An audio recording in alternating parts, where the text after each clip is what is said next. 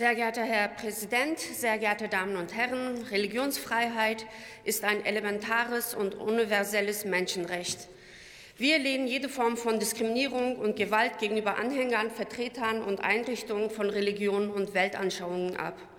Und es spielt für uns überhaupt keine Rolle, ob es sich um Christen, Muslime, Buddhisten, Atheisten oder Angehörige anderer Religionen handelt. Wir lehnen Verfolgung und Gewalt gegenüber Religionen und Andersdenkende ab, egal aus welcher Ecke das kommt.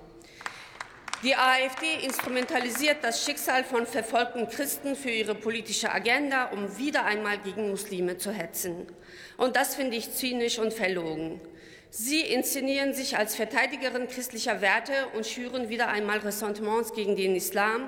Sie spielen Christen und Muslime in verschiedenen Konflikten Konflikten und Regionen der Welt gegeneinander aus.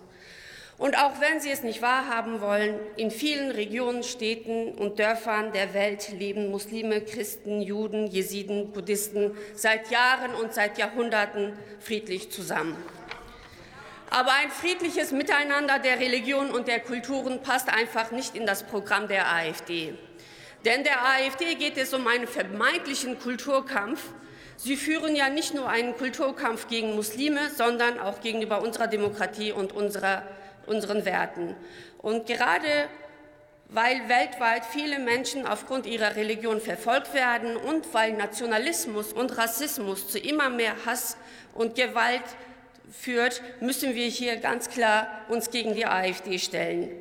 Die Ursache von Kriegen und Konflikten liegen oftmals aber nicht nur in den Religionen, sondern oftmals auch in Verteilungskonflikten. Es geht oftmals um Ressourcen, um Öl, um geostrategische Interessen, um Einflusssphären, die Kriege, bewaffnete Konflikte und Terrorismus verursachen. Die AfD nimmt in ihrem Antrag Bezug auf die Verbrechen des sogenannten Islamischen Staates. Der islamistische Terror richtet sich aber nicht nur gegen Christen, sondern auch gegen Jesiden und andere Religionsgruppen. Das Thema Religionsfreiheit kann nur universell betrachtet werden, und wir dürfen nicht zulassen, dass dieses Menschenrecht auf so eine dreiste Art und Weise von der AfD instrumentalisiert wird. Meine Damen und Herren, auch die Kirchen stellen sich gegen diese Vereinnahmung der AfD. Die Deutsche Kommission Justitia et Pax und das katholische Hilfswerk Mission Aachen warnen davor, dass rechtspopulistische Kräfte verursachen, äh, versuchen, die Religionsfreiheit und die Christenverfolgung für sich zu vereinnahmen. In einer Erklärung heißt es, ich zitiere, Rechtspopulisten spiegeln Religionen gegeneinander aus, propagieren Feindbilder und polarisieren die Gesellschaft. Dabei verzerren sie das Konzept der Religionsfreiheit und lösen es aus dem Kontext des originären Menschenrechtsansatzes. Dieser Erklärung kann ich nur zustimmen. Gemeinsam mit Religionsgemeinschaften und der Zivilgesellschaft müssen wir uns überparteilich gegen, diese gefährliche, gegen den gefährlichen Rassismus der AfD stellen. Vielen Dank. Vielen Dank, Frau Kollegin Akbulut.